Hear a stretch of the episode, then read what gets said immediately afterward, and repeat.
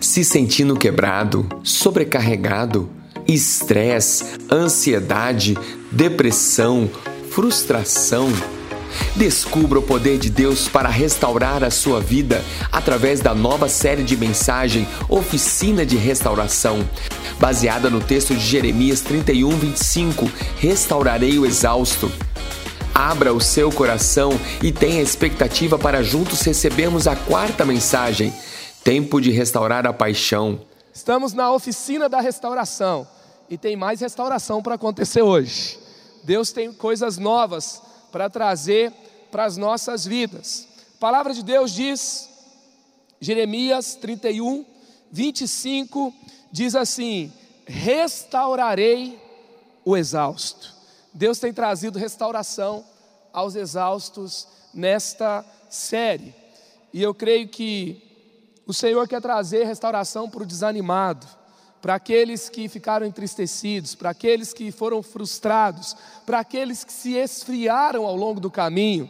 Quando um carro velho é restaurado, não um carro velho, um carro clássico, porque esses carros que estão aqui, ele é de fazer inveja a muitos homens aqui. Não inveja porque aqui só tem homens de honra.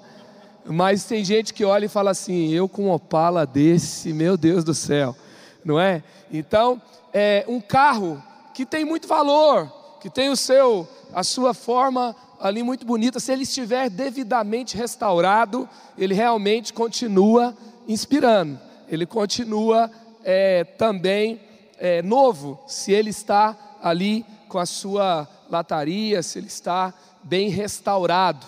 E Deus, na nossa vida é assim também, com o tempo, tudo fica velho, não é verdade?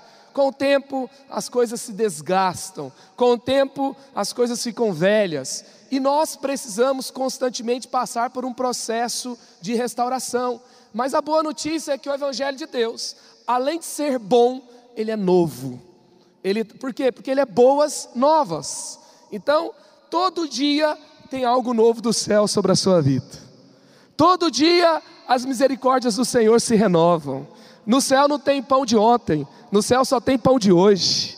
Jesus, quando ele fala, Eu sou o pão vivo que desceu do céu, ele também está fazendo alusão ao maná que caía para o povo de Deus todos os dias, e o pão caía fresco todos os dias. Então Deus tem novidade para nós todos os dias. Então ninguém tem que viver de vida velha, vida sem restauração, vida estragada, vida amassada, vida cheia de pó, vida feia, vida enferrujada. Não tem nada disso para a sua vida. No céu só tem coisa nova e coisa boa. Amém, gente? Então é tempo de restauração.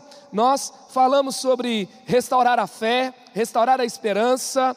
Nós falamos é, sobre o tipo de restauração a cada semana. E hoje nós vamos falar sobre restaurar a paixão. Restaurar a paixão. Você pode pegar o seu esboço e eu quero já ler com você 2 Timóteo, capítulo 1, versículo 6. Por essa razão, torno a lembrá-lo de que mantenha viva a chama do dom de Deus que está em você, mediante a imposição das minhas mãos. Paulo falando a Timóteo, Paulo não fala assim apenas para ele, continue, siga em frente, ó, oh, exerça o seu dom. Não, Paulo está falando assim, mantenha viva. E ele vai falar de chama. Chama é de quê, gente? É de fogo. Ele está dizendo assim: olha, continue queimando na sua vocação, continue queimando no seu chamado, continue aceso, continue inflamado, continue aquecido. Paulo está dizendo sobre paixão aqui para o jovem pastor Timóteo, que estava ali é, assumindo os trabalhos na cidade de Éfeso, com muitos desafios, e Paulo está dizendo: mantenha viva a sua chama, o seu dom. Também lá em Mateus 24, 12, Jesus vai trazer uma alerta: se tudo precisa ser renovado, olha o que acontece, o, o desafio que nós temos nos nossos dias de hoje. Jesus traz alerta: devido ao aumento da maldade, o amor de muitos se esfriará.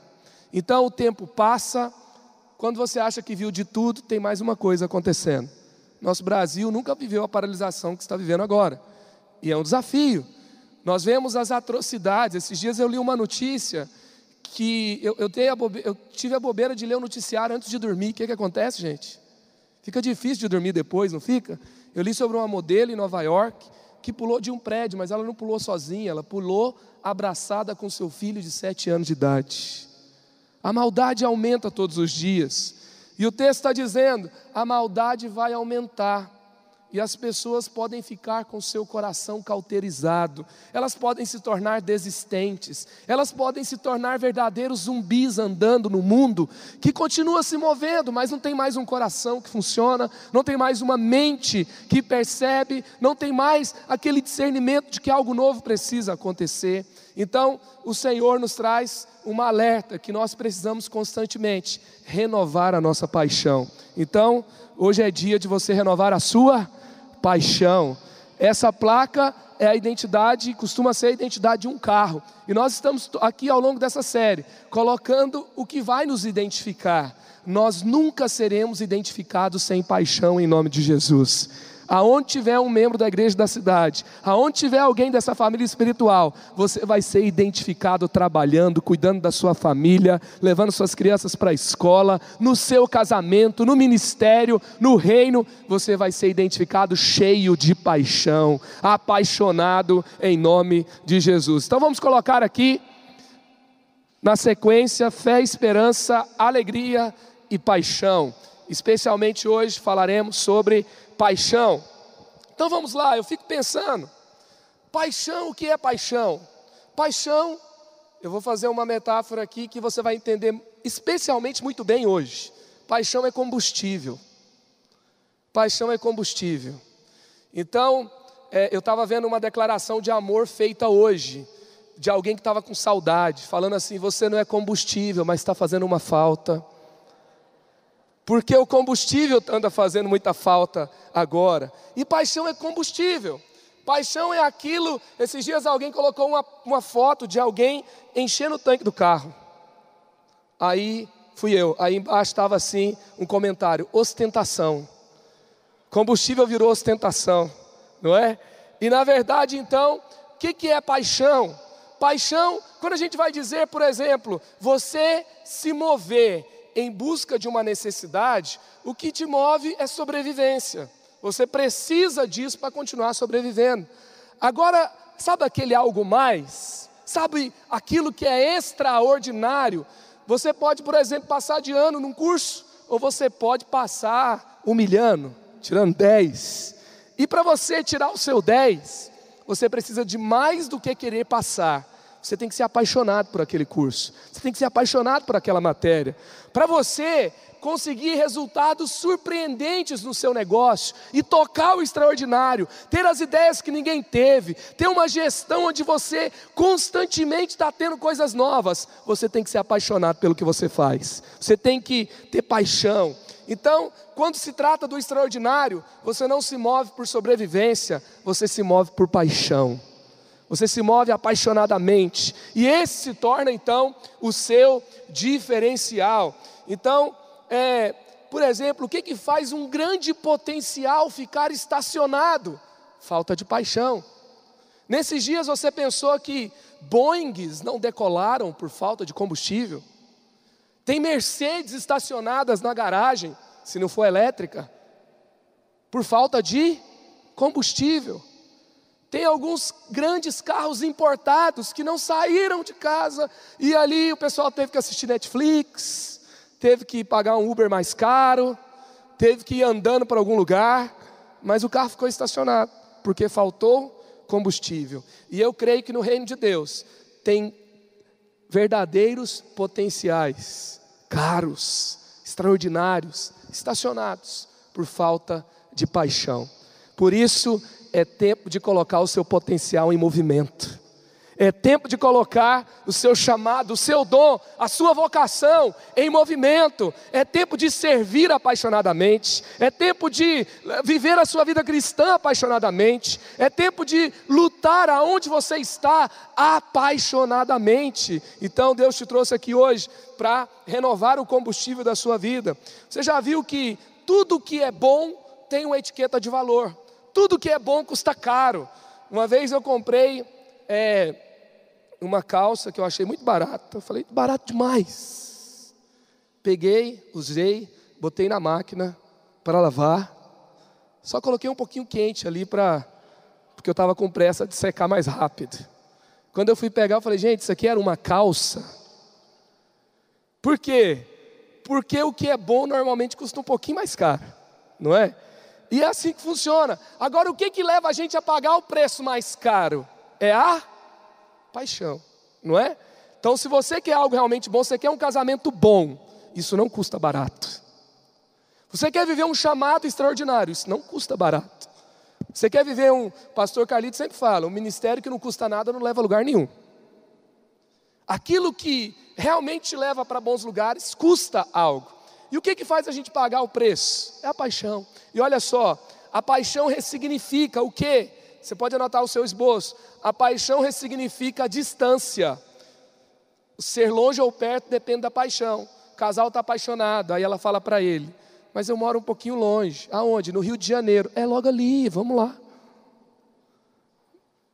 Tem que atravessar a cidade, não tem problema. Porque a, por que, que é longe? Longe é um lugar que você não quer ir. Se você quer ir, você está apaixonado. Esses dias o menino falou para mim: faz uma semana que eu não vejo, que eu não a vejo. Eu falei: você não viu porque você não está apaixonado. Se tivesse apaixonado, você tinha dado o jeito, tinha ido lá ver, não é? Então nós vemos a paixão ressignificar muita coisa. A paixão ressignifica o preço. Quanto custa depende da paixão. A paixão ressignifica o esforço. Sabe aquele negócio de, ah, mas dá trabalho, sabe? Dá muito trabalho. Não dá. Tem que virar uma noite. Tudo que é bom, alguém teve que virar uma noite por isso. Tudo que é bom, custou, teve um sacrifício no altar. Então, dá, dá trabalho depende da paixão. O professor Pedro Calabres, do Instituto Neurovox, ele fala sobre paixão. Ele, fala, ele trouxe um estudo falando sobre paixão. E ele fala o seguinte: que quando você está apaixonado, cientificamente, há, um, há algo que acontece no cérebro. Ou seja, o seu cérebro, ele se torna, ele, ele entra num estado de maior ativação. Ele vai liberar um neurotransmissor chamado dopamina. E aí o seu cérebro fica mais ativado. E aí então, o que, que acontece também? Você entra no estado de hipermotivação. Então você fica mais motivado a fazer o que você tem que fazer é, quando o alvo é aquilo que você está apaixonado. Também você entra num estado de obsessão, o seu alvo de paixão invade a sua mente o tempo todo sem que você consiga controlar. Você vê a imagem da pessoa o tempo todo na sua cabeça. Toda hora entra a imagem na sua cabeça, toda hora você pensa. Isso é um estado de paixão. E por último também acontece uma, algo que é está ligado à impulsividade, porque a paixão vai inibir as estruturas pré-frontais pré-frontais do seu cérebro. Então, que é um estado, olha isso, gente, é um estado parecido com o efeito do álcool. Então, aquela noção de risco diminui. E aí, você se arrisca, você se lança, não é só a razão pensando, é a paixão inflamada. Há algo aqui que você é, é, está disposto a correr mais, mais risco. Você vai, você se lança de uma forma diferente, com mais intensidade. É algo tão forte, tão arrebatador. E é verdade falar que se a paixão for por um alvo errado, é extremamente perigoso. Mas os filhos de Deus, eles lideram as suas paixões. Eles, eles, não, eles não se permitem estar apaixonados pelo aquilo que ele não pode estar apaixonado. Mas uma vez que ele entra no estado de paixão, e Deus, quem que fez a paixão ter esse efeito no nosso cérebro? O nosso Criador, você concorda? Então, Deus, ele decidiu colocar um pouco mais de emoção na nossa vida, um pouco mais de cor. Porque você fala assim, é verdade, quando eu estou apaixonado, eu fico assim mesmo. Mas você gostaria de viver sem se apaixonar? Às vezes a gente sente saudade de tempos de paixão, paixão por algo, paixão por alguém. E assim então, Deus nos fez para vivermos em apaixonados e apaixonados por aquilo que Ele quer que a gente se apaixone. Olha como, por exemplo, é descrito o amor lá do livro dos Cânticos, onde ali você tem ilustrado o amor do noivo pela noiva, Jesus pela igreja, a igreja por Jesus. Olha, olha, olha a intensidade da paixão. Cânticos 2:5. Por favor, sustentem-me com passas, revigorem-me com maçãs, pois eu estou doente de amor. Meu estado mudou. Isso me tomou de uma forma muito grande, muito intensa, muito poderosa. Gente, eu tenho uma fé que pensa, eu creio no Deus que usa a razão. Então, é, é, eu creio no Deus que coloca as coisas no seu devido lugar, eu creio no Deus de equilíbrio, mas quando a gente se lança e nós nos entregamos a Jesus, é, é não é simplesmente somente razão, a gente se lança por inteiro, a gente nasce de novo, a gente é refeito por completo. Essa vida cristã é contagiante, é empolgante. Lá no, no fim do, da Bíblia, Apocalipse, Deus quer restaurar o que? O primeiro amor. Por quê? Porque o primeiro amor não é só a atitude de amar, é inflamado pela paixão, é quente, é aquecido. Então, nós, é, o que Deus tem para nós na nossa vida cristã, não é uma vida apenas é, funcional, você já percebeu que o casal, quando ele perde a paixão, ele começa a ter uma relação extremamente funcional? São parceiros. Eles discutem as contas, eles alinham quem, deixam as, quem deixa as crianças na escola, eles organizam suas rotinas, e eles são ali dois parceiros. Eles são ali, é, é mais uma parceria do que uma relação apaixonante. Ela é funcional. E eu pergunto para você: como está a sua vida? Ela é empolgante ou ela é funcional? É daquele jeito que você paga as contas, resolve, está dando para viver. O pastor Carlito normalmente ele fala como é a pessoa que vive de uma forma funcional. Você pergunta para ela, como é que está? Ela fala, indo. Aí você pergunta, pode ser assim? Ela, é, vamos fazer isso? Ela fala, pode ser. Aí você fala assim, vamos orar? Uhum. Você quer viver desse jeito? Meu Deus do céu, quero mais, amém, gente? Então eu pergunto para você: como está a sua vida, empolgante ou funcional? Se está funcional, é melhor do que disfuncional, mas tem mais para você. E você quer ficar com o quê? Eu quero mais, sempre. Então, nós podemos mais. E aí então, olha o que Olha o tipo de amor que nós vemos aqui em Cânticos 8, 6 e 7. Ponha-me com selo sobre o seu coração, um selo sobre o seu braço, pois o amor é tão forte, forte quanto a morte, e o ciúme tão inflexível quanto a sepultura. Suas brasas são fogo ardente, são labaredas do Senhor, nem muitas águas conseguem apagar o amor, os rios não conseguem levá-lo na correnteza. Se alguém oferecesse todas as riquezas da sua casa, para adquirir o amor seria totalmente desprezado. Tem um momento aqui que ele fala que o ciúme é inflexível. Em outra versão também vai dizer, no radical da palavra, uma das traduções possíveis é paixão inflexível. Olha que, que lindo. Paixão inflexível. Então, o que, que eu vejo nesse amor? O termo usado é amor, mas aqui no meio vai falar sobre chamas, vai falar sobre uma paixão inflexível. E vai falar aqui, aqui também, o Sheol, não pode apagá-lo no original. Ou seja, o Sheol na palavra de Deus é trevas, é inferno. Então, o que eu entendo nesse texto é que no amor do noivo pela noiva, da noiva pelo noivo, na nossa vida cristã, o Sheol, as trevas vão tentar apagar o amor.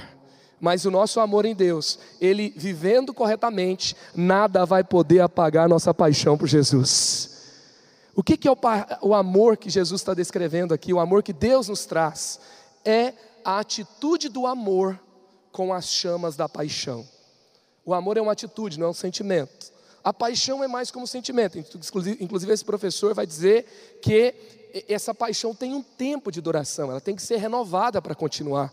Então, nós precisamos renovar o nosso coração constantemente para um estado, para vivermos apaixonadamente. E aí eu queria, aqui é Apocalipse 3,16 Assim, porque você é morno, não é frio nem quente, estou a ponto de vomitá-lo da minha boca.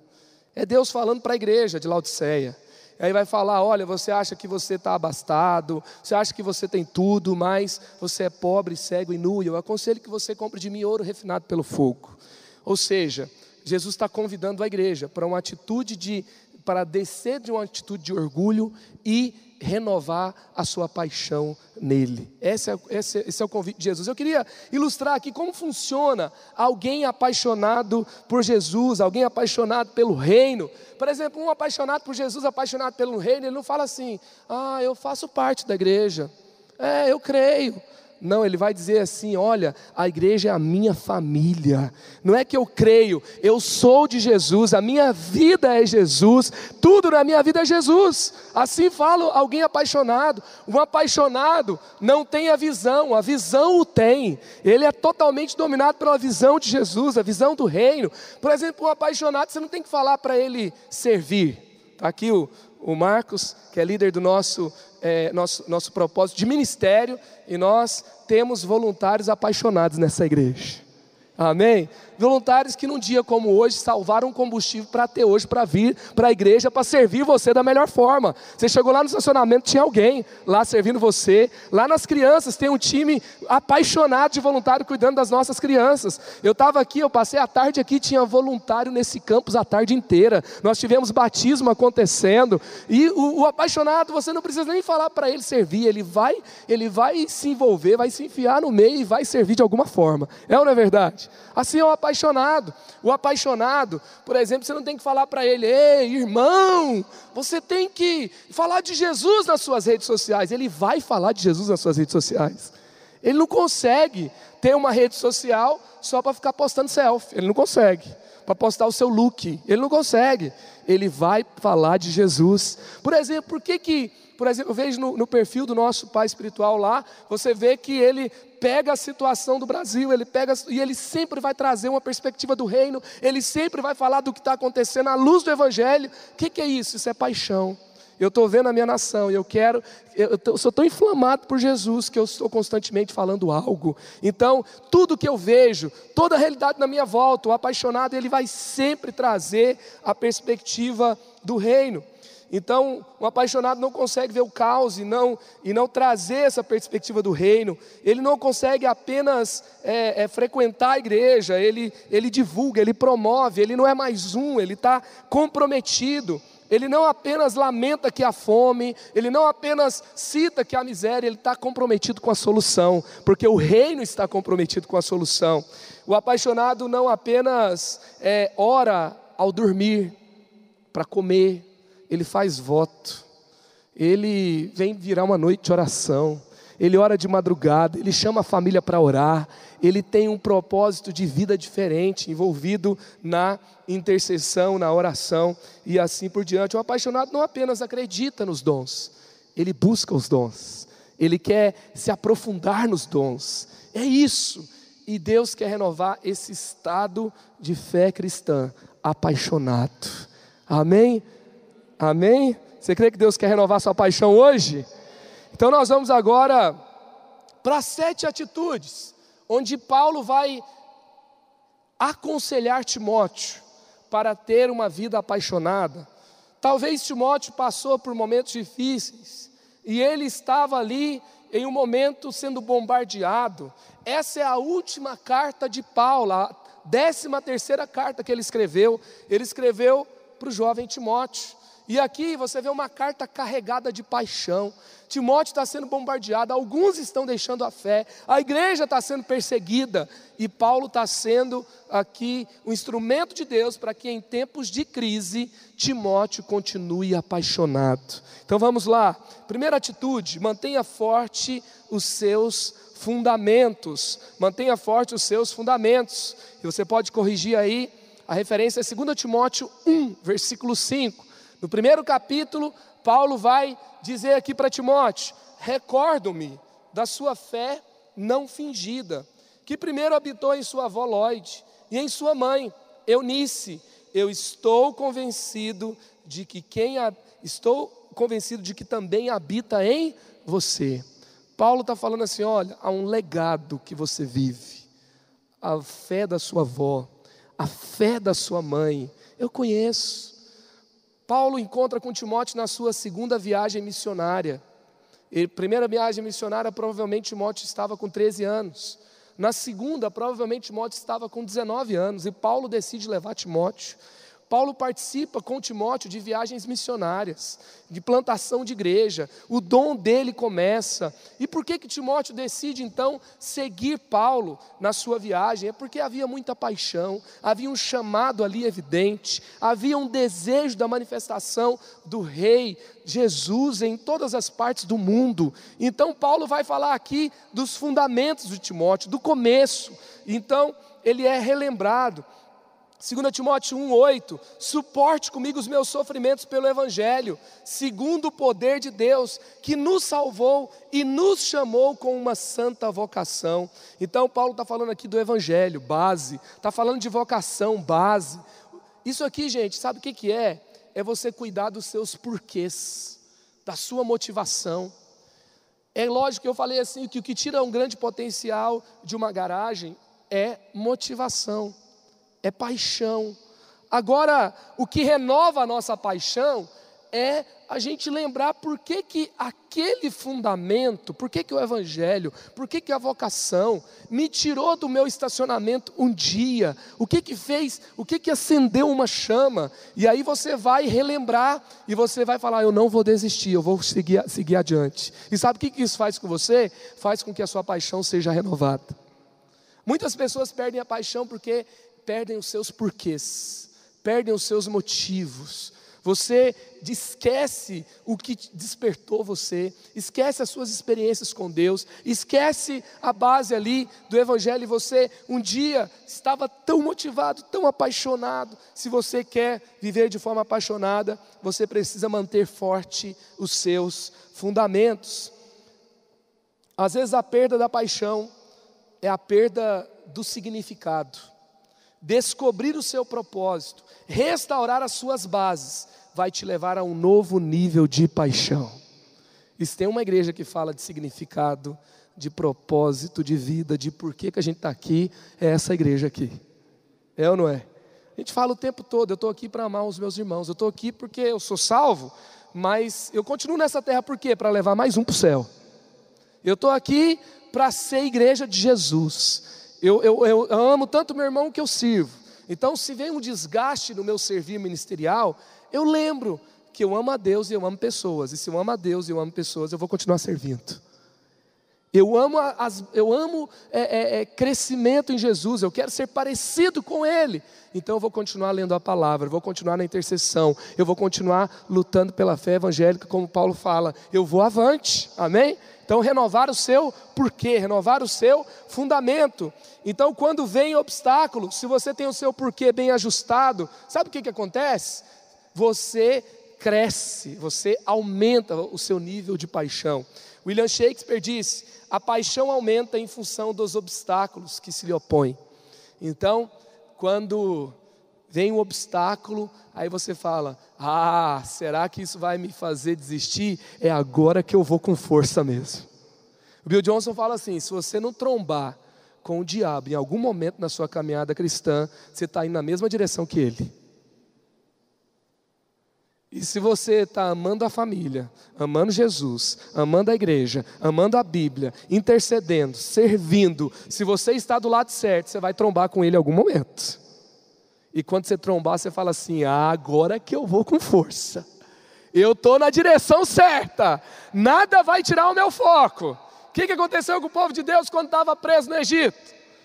Deus aparece, envia Moisés para libertar o povo. Moisés fala com Faraó. E o que, que acontece? Faraó aumenta as cargas do povo. Então, quando vem o desafio, não significava que Deus havia esquecido de vez, significava que uma luta estava envolvida, porque o destino do povo já estava traçado e eles iriam sair da escravidão para sempre, porque era o povo de Deus e Deus estava agindo.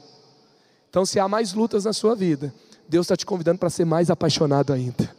Mais apaixonado, em nome de Jesus. Jesus, quando ele olhou para a cruz, ele não foi para a cruz só por razão. Ele, a Bíblia fala em Hebreus 12 que ele viu, não a cruz, ele viu a recompensa. A alegria que lhe estava proposta, ele viu você. O que, que significa? Que ele relembra ali o seu fundamento. Por que, que ele veio? E aí então, ele vai resolutamente para a cruz. E o que levou para ele a cruz foi relembrar o seu fundamento, que restaura a sua paixão, e então ele dá tudo de si, e o resultado está aqui hoje. Nós somos perdoados, lavados, redimidos, somos filhos amados de Deus. Então vamos olhar não apenas para o desafio. Se você olhar só para o desafio, você vai ficar desanimado, com preguiça, em casa, dormindo, assistindo Netflix. Agora, se você olhar para a sua base, lembrar do porquê que você se meteu nisso, e você lembrar da sua recompensa, e você focar isso, a alegria que está proposta para você, ah, você vai romper muralhas, você vai romper faraó na sua frente, você vai viver o milagre do mar vermelho se abrindo diante de você, amém? E você vai passar pela cruz para viver a sua ressurreição em Jesus. Segundo, segunda atitude que Paulo relembra aqui Timóteo a viver, aconselha, renove as suas memórias com as experiências e as palavras de Deus para você. Renove a sua memória. Com quê? Com experiências, com palavras que Deus falou a você. 2 Timóteo 1,6: Por essa razão, torno a lembrá-lo, de que mantenha viva a chama do dom de Deus que está em você, mediante a imposição das minhas mãos. Paulo está dizendo assim: olha, vou lembrar você de novo sobre viver apaixonadamente. E aqui, é, quando Paulo, essa aqui foi a palavra de Deus de Paulo, pra, que Deus entregou para Paulo entregar para Timóteo, que ele mantivesse viva a sua chama. E qual que foi a experiência? A experiência foi a transferência de dom espiritual de Paulo para Timóteo. Tanto é que Paulo, Timóteo assume um trabalho que Paulo estava lá fazendo que era a igreja de Éfeso. E a Bíblia fala que essa, esse dom foi transferido por imposição de mãos, uma experiência com Deus, uma experiência com o Espírito Santo. Você já teve uma experiência com Deus? Uma experiência com, com o Espírito Santo? Por exemplo, o novo nascimento é uma experiência com Deus. Você identificar o seu chamado é uma experiência com Deus. Deus trazer algo ao seu coração, uma cura é uma experiência com Deus. E a palavra de Deus fala que a gente tem que lembrar disso, lembrar da experiência, lembrar da palavra. Deus falou com você, anote. Esses dias eu estava lendo um livro, eu falei, que raiva, às vezes eu leio um livro tão bom e depois eu esqueço, Deus está falando comigo. Aí eu peguei, eu que não tenho um pensamento tão estruturado assim, eu gosto mais de inovação, de criatividade, e às vezes eu até faço reunião com irmãos que são mais estruturados, eu dou uma viajada, eu falo, não, deixa eu me, me ajudar aqui e, e manter mais no, no, na linha mais estruturada. Aí eu peguei e, e tive um direcionamento muito claro de Deus para mim naquela hora. Não quero que você esqueça disso eu peguei, abri as notas do meu celular e comecei a fazer um esboço de todo o livro que eu estava lendo, porque Deus estava falando coisas profundas comigo. E Deus traz experiências para nós também. Eu me lembro que o ano passado, no começo do ano, eu tive um diagnóstico e eu estava é, com o lado do coração direito mais aumentado, eu tive, estava com pressão alta, não estava com esse índice na, na, por, por, obesidade, por colesterol alto, mas eu descobri que era por um coração direito aumentado. E no dia que eu recebi o diagnóstico, eu tinha que passar por uma cirurgia de peito aberto, eu vim orar na nossa casa Betel de oração. Quando eu entrei na casa Betel de oração, tinha lá dentro a irmã Kátia, que nós tínhamos orado por ela no acampamento alguns dias atrás, e ela havia sido curada de sopro do coração. Eu olhei para ela e Deus me disse algo. Depois eu vou falar com o nosso pai espiritual e falou assim: Olha, não vai ter abertura de peito aí não, só vai abrir para entrar unção. E eu continuei. Eu estava com a viagem agendada para Bethel, uma igreja nos Estados Unidos. E eu fui lá, e lá eles têm uma sala de cura. Eu entrei naquela sala de cura e uma irmã veio orar por mim. Ela nunca me viu, ela não me conhece. E ela começou a orar por mim sobre uma profecia de um novo coração. E ela fala que a sua mãe, quando se converteu, ela tinha um problema de coração aos 60 anos de idade. E quando ela se converteu, Deus trouxe um milagre na vida dela. Deus a curou. Ela morreu, com por volta dos seus noventa e poucos anos de idade de outra coisa, mas ela não morreu do coração. Eu voltei, eu comecei um dia a andar na esteira na academia do meu prédio. Eu estava ouvindo uma pregação, eu escolhi uma pregação de uma igreja, era um outro pregador que estava lá, uma igreja americana, e quando eu estava ouvindo, aquele pastor estava pregando: Deus está te dando um novo coração. Deus estava falando, Deus tem experiências fortes com a gente.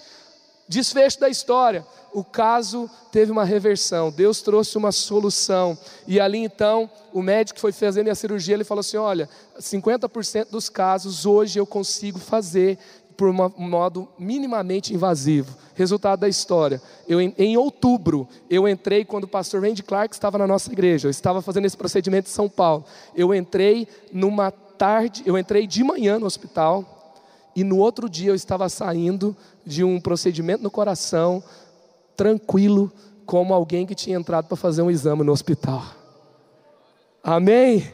Aleluia! Nós temos que lembrar dessas experiências com Deus. E aí, quando Deus fala algo comigo, sabe o que, que eu lembro? Você lembra que eu te falei sobre o novo coração? Eu estou com você. Eu tenho que lembrar das experiências com Deus. O meu pai espiritual falou algo para mim, e Deus foi trazendo essa palavra para que ela se tornasse, para que ela se cumprisse. E nós temos que lembrar dessas experiências com Deus constantemente. Isso para mim significou não apenas o um novo coração físico, mas eu carrego para mim que o meu coração espiritual mudou também.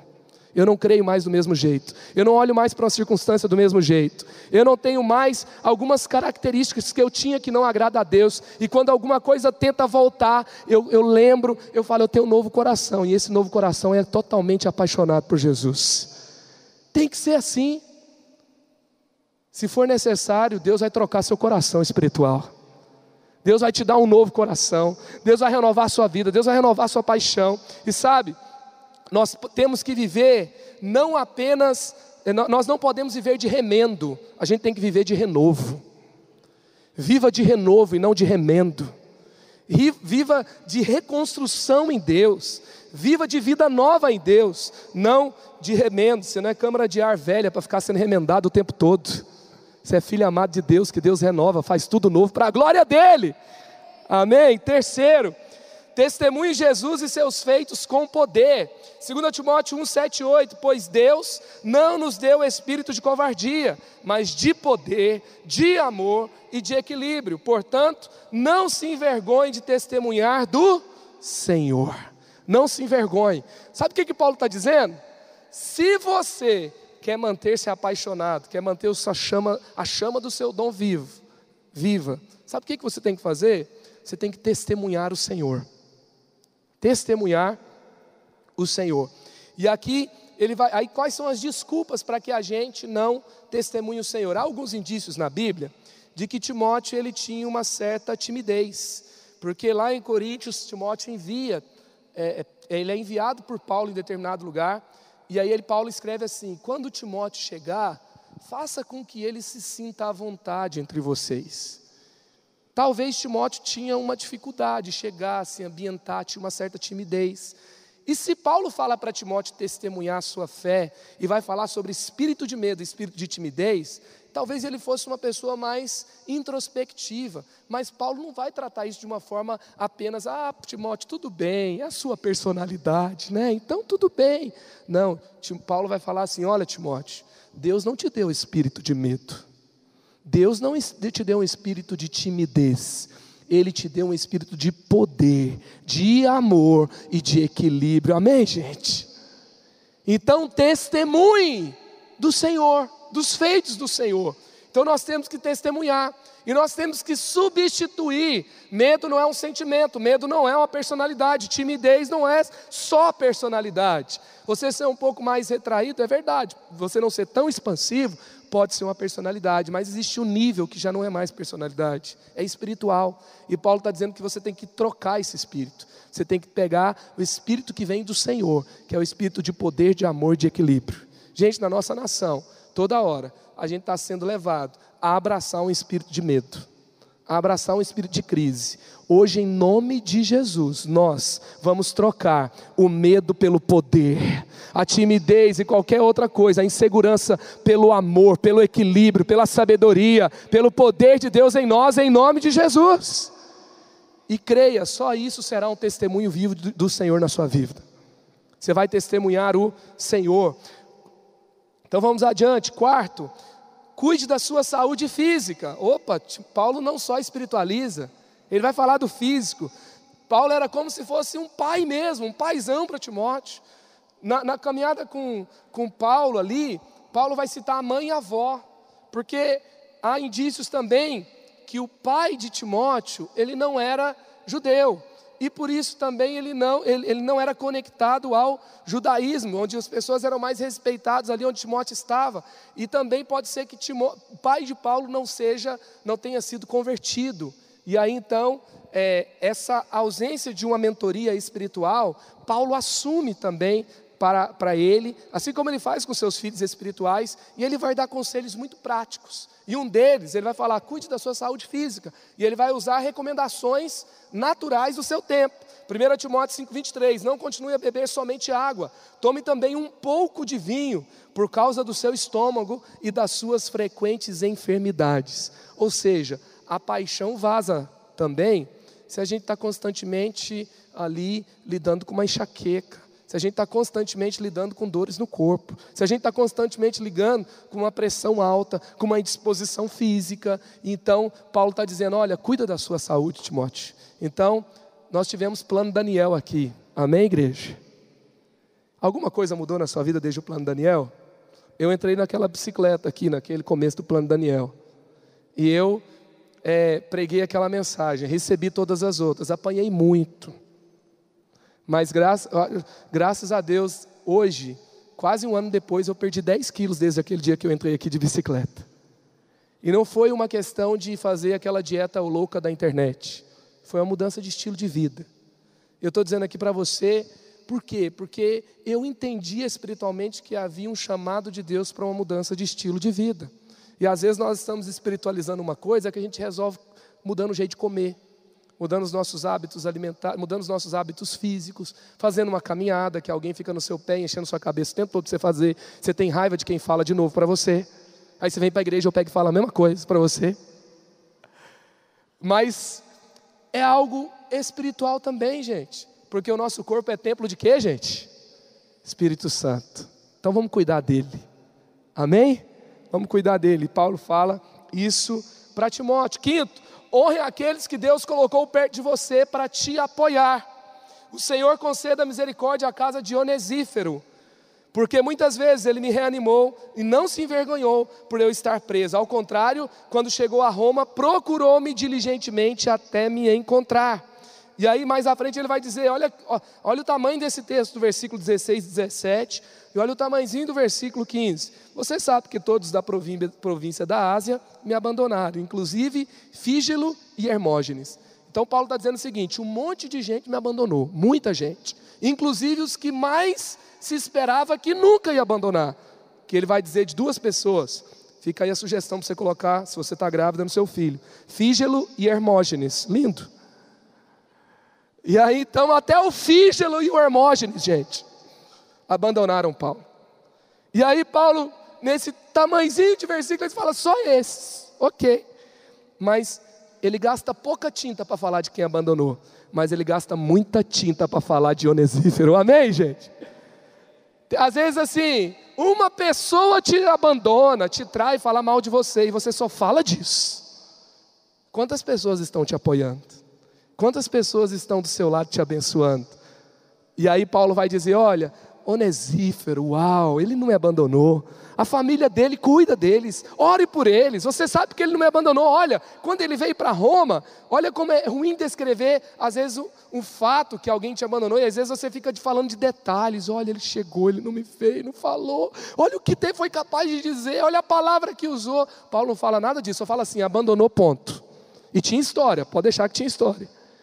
Mas com relação aos que não abandonaram, Paulo fala assim: olha, Onesíforo chegou a Roma, ele não ficou quieto, ele não descansou até que descobriu onde eu estava. Porque na época não tinha internet, não tinha Waze, não tinha Google Maps, não tinha Google para saber prisão né, oficial da cidade, mas Paulo não estava numa prisão, Paulo ficou numa casa. E aí a Bíblia fala que Paulo vai dizer: ele não descansou até me encontrar. Paulo lembra de atitudes de amor para com ele, de gente que honrou. Eu não sei se você está perdendo tempo com gente que está perdendo tempo com sentimentos a respeito de pessoas que te feriram.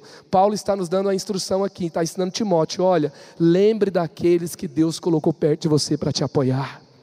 Lembre daqueles que investiram na sua vida. Lembre daqueles que têm orado por você. Lembre daqueles que têm te abraçado e dado palavras de encorajamento em tempos difíceis. Não fica lembrando de quem não visitou. Lembra de quem foi lá te ver. Lembra de quem veio a te abraçar. E não é que você vai esquecer aquela pessoa, não. Paulo não esquece, ele não vai falar de um, tipo de, de sentimento de revanchismo, de vingança, não, mas ele está focando atitudes que pessoas tiveram e honrando essas atitudes que essas pessoas tiveram com eles, com ele, amém? E essa é a instrução. Se a sua paixão se foi por um sentimento ruim por alguém, Deus vai tirar esse sentimento da sua vida hoje. Sabe como? Quando você começar a substituir esse sentimento liberando perdão para aquelas pessoas e lembrando que Deus tem sido bom para você, colocando pessoas ao seu lado que tem te ajudado a seguir em frente, amém? Vamos em frente então. Sexto, mantenha sua fé saudável no amor por Jesus. Retenha com você fé e amor em Cristo Jesus, o modelo da sã doutrina que você ouviu de mim. Então aqui nós vemos o que? A decisão de amar vai renovar a sua paixão, mantenha a sua fé saudável. Olha só, o amor em Cristo Jesus, e aí vai vir aqui o modelo da sã doutrina. Paulo está dizendo sobre a gente é, recarregar. Muitas pessoas têm creditado a falta de paixão seu motivo de desistir. Se a paixão acabar, não é motivo de você desistir, é um sinal para você reabastecer. Você está no casamento, se a paixão acabar, não é para você desistir, é para você reabastecer. Você está caminhando com Jesus? Se a paixão acabar, reabasteça, não desista.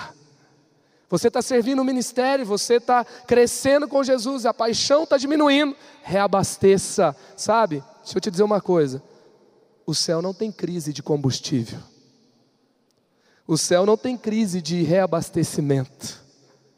O céu está lotado de paixão, o céu está cheio de alegria, o céu está cheio de força e poder de Deus para ser liberado sobre a sua vida. Encha o seu tanque em nome de Jesus. Encha o seu tanque, reabasteça. E por último, viva recarregado no Espírito Santo. Viva recarregado no Espírito Santo. 2 Timóteo 1,14. Quanto ao que lhe foi confiado, guarde-o. Como que eu guardo o que me foi confiado? Por meio do Espírito Santo que habita em nós. Por meio do Espírito Santo que habita em nós. Então, o amor de muitos vai esfriar, a maldade não vai parar. Mas como é que a gente vai manter a nossa paixão lá em cima? Recarregado pelo Espírito Santo. Como a gente não vai desistir pelo caminho? Recarregado pelo Espírito Santo. E eu quero dizer uma coisa para você: foi dessa forma que Paulo foi até o fim. Olha o que, que Paulo fala a Timóteo, como estava a experiência dele.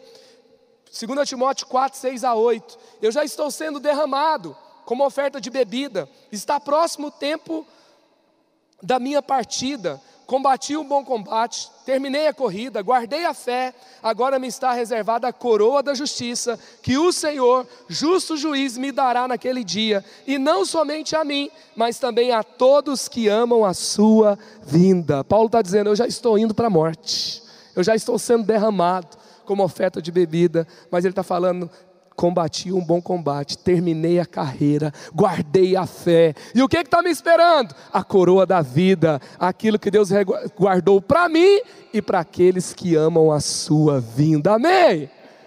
Paulo está terminando apaixonado. Paulo está terminando cheio de vida. Não, ele não está nem em liberdade, ele está preso, mas ele está cheio de paixão.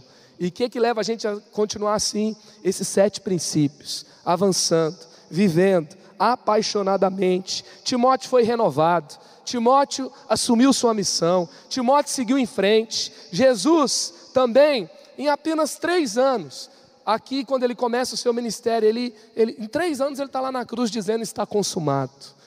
Grande velocidade, por quê? Porque ele teve uma vida onde ele viveu apaixonadamente. E foi assim que ele se entregou por você. E por causa da, da vida dele dedicada, apaixonada, resoluta, a sua entrega completa, por causa da entrega dele, hoje você também pode se entregar a Ele. Hoje você também pode viver a liberação de vida que Ele tem para você. Jeremias 31, 3. A palavra de Deus diz: Eu a amei com amor eterno, com amor leal a atrair.